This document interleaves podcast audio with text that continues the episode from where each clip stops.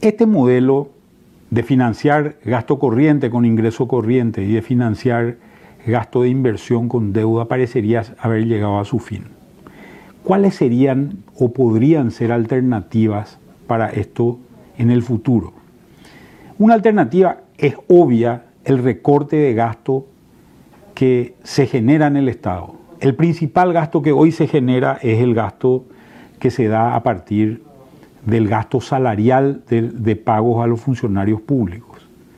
Reformar esto implica también una tarea política muy importante, dado que son estos funcionarios públicos los que están agremiados en sindicatos que son muy poderosos a la hora de generar movilizaciones y de generar sobre todo estrategias para influir en, la clase política.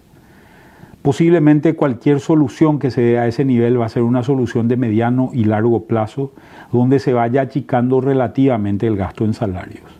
Otra alternativa es obviamente el gasto que se genera a partir de la caja fiscal, la caja de jubilados del sector público, que genera un déficit importante, no solamente en personal militar o policial, sino también hoy ya en funcionarios administrativos del Estado. Pero ahí no se acaba, el, no, se acaba la solución. Creo que deberíamos buscar alternativas también por el lado de los ingresos. Paraguay está lleno de empresas del Estado que son ineficientes. Tal vez el caso más obvio sea el caso de Capaza, la fábrica de caña del Estado. Paraguay posiblemente sea uno de los pocos estados del mundo que genera una a través de una fábrica aguardiente.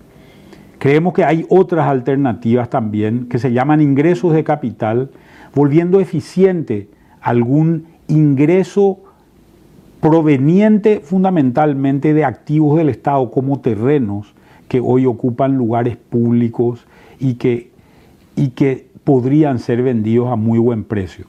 Ejemplos podemos encontrar por todos lados.